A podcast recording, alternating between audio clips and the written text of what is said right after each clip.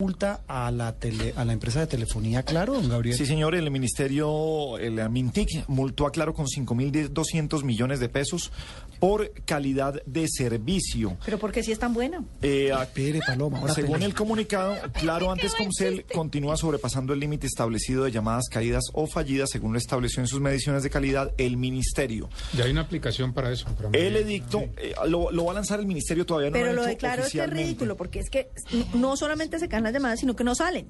Uno tiene que llamar unas 30 veces para que Claro, salgan. tiene derecho a presentar recursos de reposición antes del 12 de agosto o la sanción quedará en firme. Muy ¿Por qué bien. no ponen a claro a que esas, a esas reclamaciones las hagan llamando? Y cuando hacen la reposición le dan equipo nuevo. y Y uno llama Ah, y se no. cae. Sí, Por eso, que, que ellos llamen al Concelte. Que ellos llamen a la- que ellos- No, se supone que entró en vigencia una norma que obliga a las empresas de telefonía a Mm. que usted manda un mensaje vía texto y a usted en 24 horas le tienen que responder la- el mensaje, o con llamado o con texto.